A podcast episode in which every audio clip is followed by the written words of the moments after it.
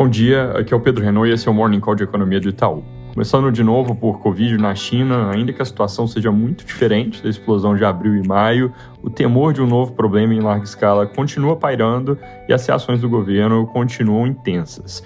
Hoje a cidade de Wugang implementou restrições de mobilidade depois que apareceu um caso por lá. A cidade em si é pequena, mas fica na província de Henan, que é um polo importante da indústria siderúrgica. Xangai também segue preocupando, com mais de 50 novos casos pelo quarto dia consecutivo, que é um aumento que não é tão grande, dado o tamanho da cidade, mas é um problema por causa da tolerância zero. Até aqui não teve nenhum lockdown estrito nas principais zonas econômicas e as províncias de Anhui e Jiangsu, que foram o foco inicial dessa onda, já estão com recuo de casos sem terem chegado realmente a explodir. O receio é que a coisa saia em algum momento de controle, principalmente com a variante nova que está circulando no país. Nos Estados Unidos, o Bostic, membro do FOMC, reiterou que apoia a alta de 75 pontos base para os juros na próxima reunião, agora de julho, e disse que até consideraria 100 pontos se a inflação vier muito pior enquanto a Esther George disse que é melhor evitar movimentos muito abruptos. Saiu a sondagem de expectativas de inflação do Fed de Nova York, mostrando alta de 6,6% para 6,8% para a inflação esperada daqui a um ano, mas com recuo de 3,9% para 3,6% para a expectativa três anos à frente, que de qualquer forma segue em patamar alto. Amanhã, lembrando, sai o CPI, que vai ser super importante para calibrar apostas sobre movimentos do Fed, e a nossa projeção para o núcleo é alta de 0,52% no mês, mas para o índice cheio, a gente está revisando para cima a estimativa de 0,98% para 1,10%, por causa de números piores relativos a preços de energia. Na Europa, mercados seguem cautelosos com riscos relacionados ao fornecimento de gás e a possibilidade de que isso leve a racionamentos mais à frente. Hoje saiu o índice ZWE de ZEW, perdão, de sentimento econômico na Alemanha, e ele veio com queda maior que a esperada, com piora do componente de expectativas para níveis abaixo dos piores momentos de 2020. Aqui no Brasil, hoje, em tese, a Câmara retoma a discussão da PEC sobre benefícios sociais e a intenção do governo e aliados é concluir os dois turnos de votação em plenário hoje, sem deixar passar mudanças com relação ao que veio do Senado. Entre as principais possíveis mudanças, o que a oposição mais defende é tirar do texto a decretação do estado de emergência, que é algo que o governo quer ter para se resguardar de riscos no que diz respeito à lei eleitoral.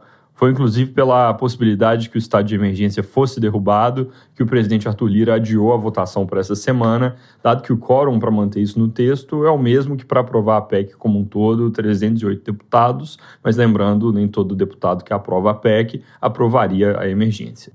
O tema LDO também causa barulho hoje e pode interferir nessa votação, exatamente por causa do ponto que eu mencionei ontem sobre impositividade das emendas de relator. Ontem, depois de pressão do presidente do Senado, o relator Marcos Duval, disse que podem aprovar as diretrizes para orçamento sem obrigatoriedade de pagamento para essas emendas do que os jornais chamam de orçamento secreto, que é o que vinha acontecendo até esse ano. Acontece que partidos de centro reagiram a isso, segundo reportagem da Folha, porque enxergam na instituição de impositividade uma forma de garantir recursos independentemente de qual seja o governo eleito. Só para deixar claro, se um gasto não é impositivo, ele aparece no orçamento, mas pode ser ajustado para baixo, contingenciado ao longo do ano. Agora, se o gasto é impositivo, ele tem que ser executado e pronto, não tem muito o que o executivo possa fazer a respeito. Com impasse na LDO, não fica claro se a tramitação da PEC acontece hoje mesmo. Para não deixar de comentar ainda sobre a PEC, tem notícias sobre partidos levando recursos ao STF, é, mas na semana passada o STF já tinha negado um pedido parecido contra a PEC e disseram que não podem violar o princípio de separação entre poderes, e aí esse deve ser o caminho adotado em assuntos similares. Mudando de assunto, daqui a pouco sai o resultado do setor de serviços em maio. Ele deve ter crescimento de 0,2% no mês, isso vira 8,8% no ano contra ano. O consenso de mercado não está muito distante disso, mas é importante olhar além do número em si para o detalhe sobre serviços prestados às famílias, que tem um peso importante para o nosso acompanhamento de PIB e deve vir com alta de 0,6% no mês. Fora isso, saiu ontem uma pesquisa FSB de intenção de votos, mostrando um recuo de 43% para 41% do ex-presidente Lula no primeiro turno e 33% para 32% do presidente Bolsonaro, comparando com a última divulgação que foi feita no dia 26 de junho. Ciro Gomes, ainda nessa sondagem de primeiro turno, subiu de 8 para 9 pontos e Simone Tebet de 3 para 4, todas as variações dentro da margem de erro. Na simulação do segundo turno, números também ficaram praticamente de lado, leve melhora do Lula de 52 para 53 pontos, enquanto o presidente Bolsonaro ficou parado em 37%. É isso por hoje, bom dia.